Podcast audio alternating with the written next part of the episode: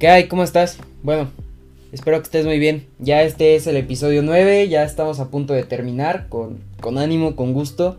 Y a una semana del, del último episodio que espero que igual te, te, vaya a gustar. Espero que te sirva toda esta serie de, de audios. Y bueno, vamos allá. Ser positivo puede marcar una gran diferencia en cómo vivimos todo lo que nos sucede. Se trata de elegir el cristal por el que mirar cómo pasan las cosas. Y no solo cómo pasan las cosas, sino cómo vemos cómo pasan las cosas. Y a la larga lo agradecerás enormemente. Bueno, lo agradeceremos enormemente. Igual creo que existe cierto paradigma dentro de la sociedad, el cual hay que aclarar.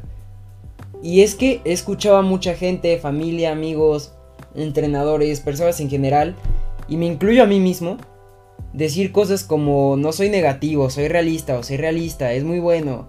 Este, en parte tienen razón, pero es que el ser positivo no tiene por qué conceptualizarse como ser un fantástico o un fanático de, creer en cosas que no pueden pasar. Creo que es más siempre buscarle un lado a las cosas que te hace mejorar, que te hace mejorar como persona, el lado positivo. Y es que es verdad que hasta en los momentos malos, en las malas experiencias, existe un lado positivo, o al menos un lado que no es tan malo, del cual aprendemos algo, y quizá nos hace más fuertes o más sabios. Y es por esto que digo que sí se puede ser positivo, y si necesitas oírlo, realista a la vez. La vida siempre nos da sorpresas, y es normal que tengamos cuidado y nos preocupemos por si la próxima no es muy positiva. Sin embargo, como las cosas pasan, queramos o no, debemos no centrarnos en el en exceso en lo malo que pueda suceder. Es más, lo mejor es ser positivo siempre que podamos, aunque no sea siempre tan fácil. Pensar en que nos podemos encontrar cosas buenas y ver el lado positivo sí depende de nosotros.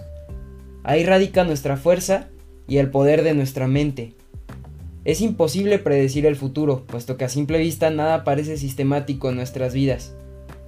Y eso es verdad, por muy eh, rutinaria que pueda ser, pueda ser tu día a día, y lo digo también en mi caso, porque antes de la cuarentena mis días eran, no me quejo, de hecho me gustaban bastante, y me siguen gustando, eran bastante rutinarios, subir, bajar, entrenar, eh, ir a hacer tarea, pero siempre eran diferentes, rutinarios, pero diferentes.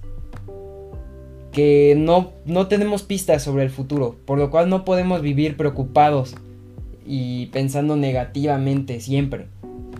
El futuro siempre va a guardar un grado u otro de incertidumbre, que va a estar ahí sí o sí, y podemos enfrentarnos a ella con miedo o con positividad. Ser positivos no significa esperar más y mejor, ojo a esto, simplemente se trata de tener confianza en nosotros mismos, en los demás y en que las cosas buenas pueden pasar. Y si no pasan, búscale un lado bueno, búscale la experiencia, búscale el aprendizaje. Cuando, pensamos en positivo, nuestra actitud será más proactiva. Y casi sin darnos cuenta, pondremos más esfuerzo en acercarnos a lo que queremos conseguir. Ser positivo es casi sinónimo de ser feliz. Dejemos a un lado el miedo a ver el vaso medio lleno. Vivamos cada momento como algo fascinante y único. Disfrutemos del poder de la hora y pensemos de un modo constructivo. De un modo que nos aporte alegrías, esperanzas, sueños, ilusiones, pero sobre todo felicidad. Yo soy Poncho y nos vemos